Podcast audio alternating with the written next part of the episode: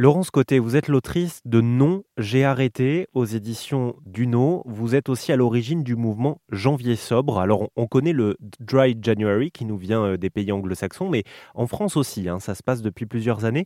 Est-ce que vous pouvez euh, m'expliquer la, démarche qu'il y avait derrière euh, l'institutionnalisation de ce Janvier sobre en France? Alors, la démarche, elle a été simple, c'est que quand je me suis rendu compte euh, que j'étais alcoolique. Je l'ai expliqué. En 2014, j'ai écrit un livre et, à visage découvert, je raconte mon histoire.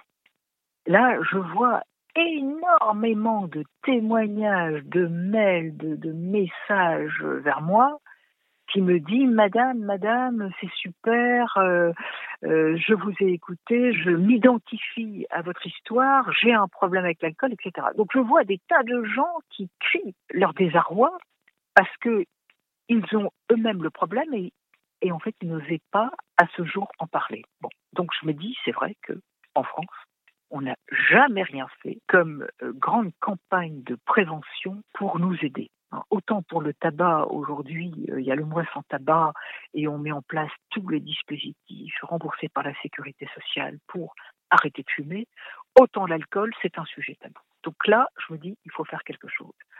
Après, effectivement, j'avais entendu parler du mouvement Dry à Unari dans les pays anglo-saxons.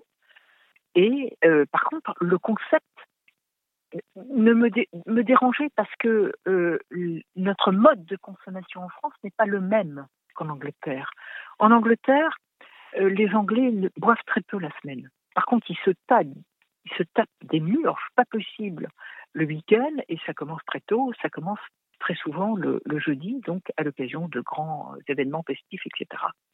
Nous, en France, on est plutôt sur une consommation quotidienne exagérée. Donc, je me suis dit, pour faire comprendre qu'il faut euh, se poser au moins, une fois par mois, par an, pardon, consommation d'alcool, voir si elle n'est pas euh, problématique, eh bien, il vaut mieux pas partir sur un janvier sec qui ne sert à rien, mais partons plutôt sur un janvier sobre, sachant que l'adjectif sobre veut dire boire peu de boissons alcoolisées. Consommer de l'alcool donc de, de, façon responsable, hein, c'est ça tout l'enjeu du, du, défi, enfin des défis que vous proposez avec Janvier, euh, janvier Sobre, euh, qui est une façon, vous l'avez rappelé, de, de, mieux faire passer le message, mais j'imagine aussi que c'est l'occasion, hein, ce Janvier Sobre, non seulement de se poser euh, la question de sa consommation personnelle, mais aussi et surtout de mesurer l'effet. Qu'est-ce que ça fait si je suis sobre, à savoir je consomme très peu d'alcool et de façon raisonnable. J'imagine que ça a forcément un impact sur notre santé aussi. Ah oui, ah oui, et puis on, le ressent très vite, hein. surtout après euh, la sortie des fêtes où très souvent c'est quand même assez arrosé.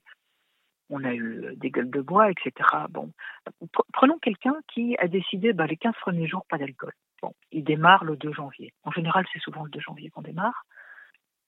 Eh bien, vous savez, quelques jours après, déjà, vous vous surprenez à, constater que votre sommeil, il est bien meilleur. On dort mieux, de manière moins agitée. La couleur de la peau est beaucoup plus, euh, bah, jolie, notamment pour une femme. On est moins rouge. Euh, on a beaucoup plus d'énergie. Ça, c'est logique, puisque bah, on dort mieux.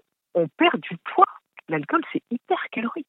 Et en général, quand on boit, on picore. On picore des, cacahuètes, des chips, euh, en fait, de la nourriture un peu grasse. Au final, je dirais, on est hyper satisfait d'avoir réussi son pari. Merci Laurence et je rappelle votre ouvrage Non, j'ai arrêté, format poche aux éditions Duno. On peut aussi avoir plus d'infos sur votre mouvement Janvier Sobre sur le site tout simplement janviersobre.fr.